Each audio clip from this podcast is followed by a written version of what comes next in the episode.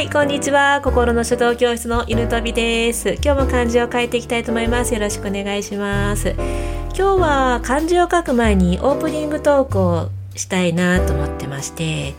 もうねどうでもいい話から始まるんですけども今日はね少し寝不足なんですよ。というのもですね昨日夜寝ている時に屋根裏でね音がねするんですよ。なんかね動物らしき、えー、音。でうちの家って、まあ、古い和風のね純和風の住宅でしてでなんかの冬とかになるとまあねイタチとか猫ちゃんとかは屋根裏に入ってきたりするんですよね、まあ、結構ある話なんですけども。でもね昨日のね屋根裏に来た動物はなんか違ってて。タチとかよりも絶対体重がある足音だしなんかねズズズみたいなね。で猫？猫にしてはなんかねどっしりしているような感じ、うん、だから もしかしてタヌキとかちょっとね太った猫ちゃんかなとかも思ってたんですよね。ちょっとなんか気になるなと思いながらこうねお布団に入ってね寝ようとはするんですけどでああもう寝つけそうっていう時に限ってそのズズズっていう音がねズズズズみたいな音がするんですよ。はあって思ってもう気になって仕方なくて何だろう何の動物だろうとかね考えてたんですけどもしかしてですよもしかするともしかしてこれ動物じゃないんじゃないっていうとこからまた入って私の悪い癖なんですけど考え出したらねもうとことんなんか広がっていくんですよ考えが。あっちやらこっちやら。であの夜中とかちょっと目が覚めた時にいきなりもう考えがそんなことになっちゃう時があってもうそうなったらもう最後なんですよ。もうね止まらない考えが。寝ればいいのにねもう考え出したら止まらない感じでで昨日の夜もそんな風になっちゃってもしかしてこれあのあれスピリチュアル的な霊的なお化けみたいなことかなとかねいやそれはそれでうーん手の施しようが今はないよねとか思いながらね 布団の中でね考えるわけですよ。まあそうだとしたらまあ仕方ないから諦めるとしてももしも最悪なパターンとしてこれがあの人だったらどうしよう。人間だったら私たち家族が知らないうちに誰か住み着いているとかもありえなくはないよねとかまで考えちゃって。え？誰が住んでるんだろう？え？おじさんとかね。おじさんが住んでたらどうする？どっから入ってくる？どっから出入りしてる？え？お風呂は？トイレは？うちの使ってる？とかね。ご飯はうちの冷蔵庫から食べてる？買ってきてる？ゴミはちゃんと捨ててるの？とかね。で余計なことを考え出すんですよ。で最後にはいや待ってよ。でもね普通に考えてそんなことは、まあ、ありえなくもないけど、まあ、今日だけだしその音がしてるのも。人の足音っぽくもないし。いやもしかしたら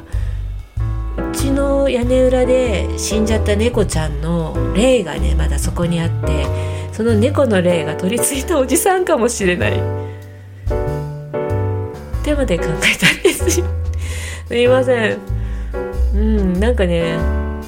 これが原因なんですよ。私はね猫おじさんのせいでね眠れなかったんですよってお話をしたかっただけです。それでは感じてみます。はいそれでは漢字を書いていきたいと思います。今日の漢字は考えるという字です。漢字の成り立ちは杖をついたお年寄りと仕えていたものを超えて上に伸びる形。年を取ると考えを深め伸ばすことができるということから考えるという意味になりました。年齢を重ねてくるとどうしても物事の考え方が凝り固まってしまう人が増えてはくるんですけどもぱりね誰だってね安心して生きていたいから当然面倒なこととかねあの突拍子もないこととかは避けていきたいわけですよ。こうなってくると考え方とかまではあの他人と同じであることが正しいという残念なね結果になってしまったりします多くの人が指示をしていることが全て正しいというわけではないことは誰でもわかることなんですけどもやっぱりね考え方すら楽をしたいという人間の,、まあ、の本能的なものがあるというか楽していきたい。え最終的な形がこの多くの人が支持をしていることが正しいということになってしまったりもします。今の現状のままで全く問題もないし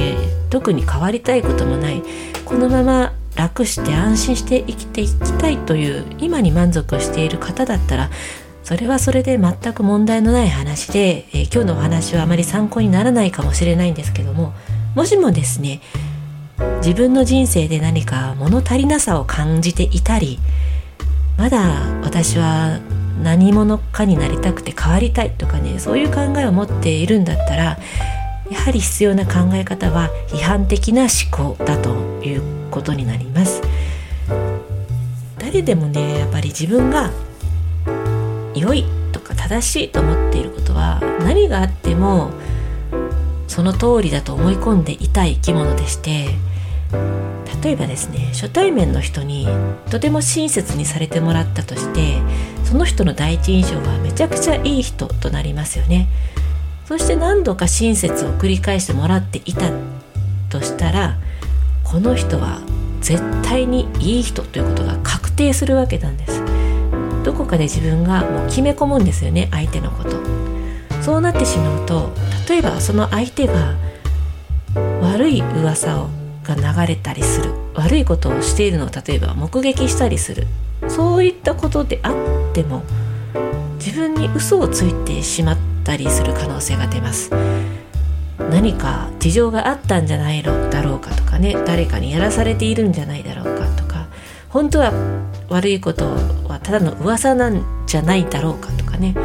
そうやって、えー、現実から目を背けてしまい自分が認めたいい人確定している人の悪い情報にね目を向けないように向けないようにとしてしまいがちになってしまいます。これはあの一つのことしか考えられない人に起きがちなことであります。やっぱりねそんなわけがないと思ってしまうんですよね。本当によくある話です。恋愛とかがそうですよね。もうその典型なことがよく起こるんですけども完全に相手の浮気が分かってはいるのにどうしても絶対に私は裏切られていないと認めないとかいうことよくあるじゃないですか。他の人から見たらあもう絶対それ二股されてるよと思っても本人は認めたくない。認め、えー、むしろねなんでそんな嘘をつくんだとかそういうことになってしまったりね。やっぱりまだ自分にとってね都合のいい方向に考える癖というのはなかなか抜けないわけなんです。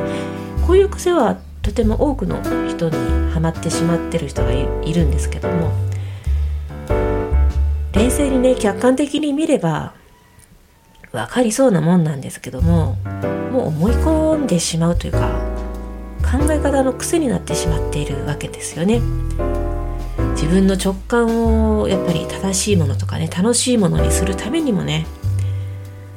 嘘の状況というか嘘の情報を集めてしまうというかいいことしか都合のいい情報しか見なくなってしまう。人はもう悲しみや孤独が耐えれない耐えられない生き物なので客観的に見たくても見られない時は多々あると思います。ですが客観的に見たいのであればそもそも一つの視点だけではダメなんですよね。でこういう客観的な考えというのは練習すればできるようになってくるんですよ。例えば何か考えが頭に浮かんだ時ですね。必ず一度立ち止まって逆に反対のことだったらどうしよう。反対にこうだったら〇〇だとしたらどうなるだろうっていうのを必ず考えるようにする。こういう批判的な思考となるんですけども必ず正しいと言われていること当たり前のようにやっていることに疑問を持つ一度疑ってみる。この批判的思考は周りがね当たり前のようにやっていればやっているほど常識というふうに考えられているほどねとてもとてもあの叩かれます。なんでそんなことを当たり前のことをそんなふうに疑うんだとか。これは仕方がないことなんですけども何事も物事を疑ってみる考え方を癖づけるというか練習をするとおそらくね多くの人に常識はこうだろう何を考えてるんだみたいな感じで非難されることが出てくると思います。その常識と言われているものから当たり前のことにとらわれているから一つの考え方しかできていないんですよね。批判的な考え方はもう全くねあの安心感なんてないんですよ。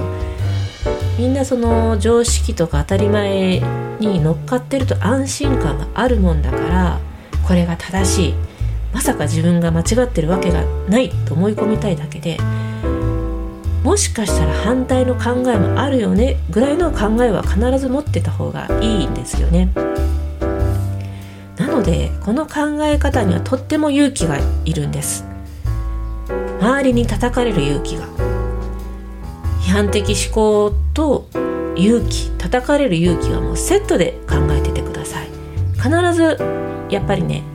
いろんな考え方をすればするほどそれを口に出せば出すほど必ず周りから足を引っ張られるような叩かれ方をします。でも逆にそういう違うだろ違うだろって言われるということは誰もやっていないという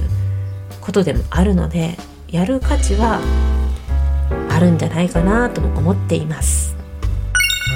はいいかがだったでしょうか？批判的思考をすることで人に流されるようなこともなくなりますし自分にしか見つけられない正解が見つかったりもします。私も実際あのこの批判的思考で物事を考えるようになってからはなんかね常識を疑うようになってきたのは確かなんですよ。未だにねやっぱりその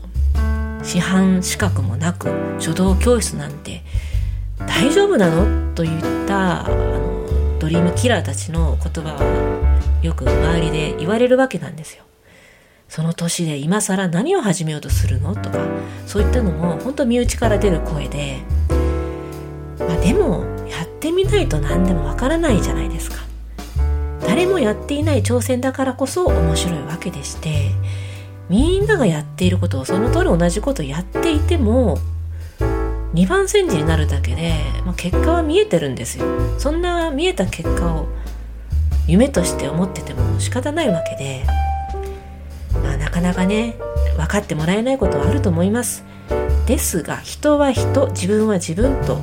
えていろんな考えがあって当たり前です。とにかく全ての可能性を考え出してみる。違反的思考で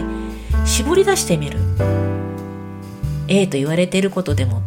B があるかもしれない。AB があっても C があるかもしれない。という感じで絞り出してみてください。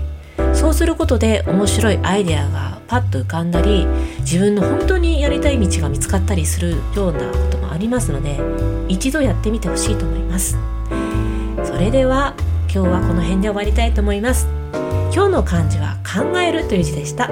最後まで聞いていただきありがとうございます。犬飛びでした。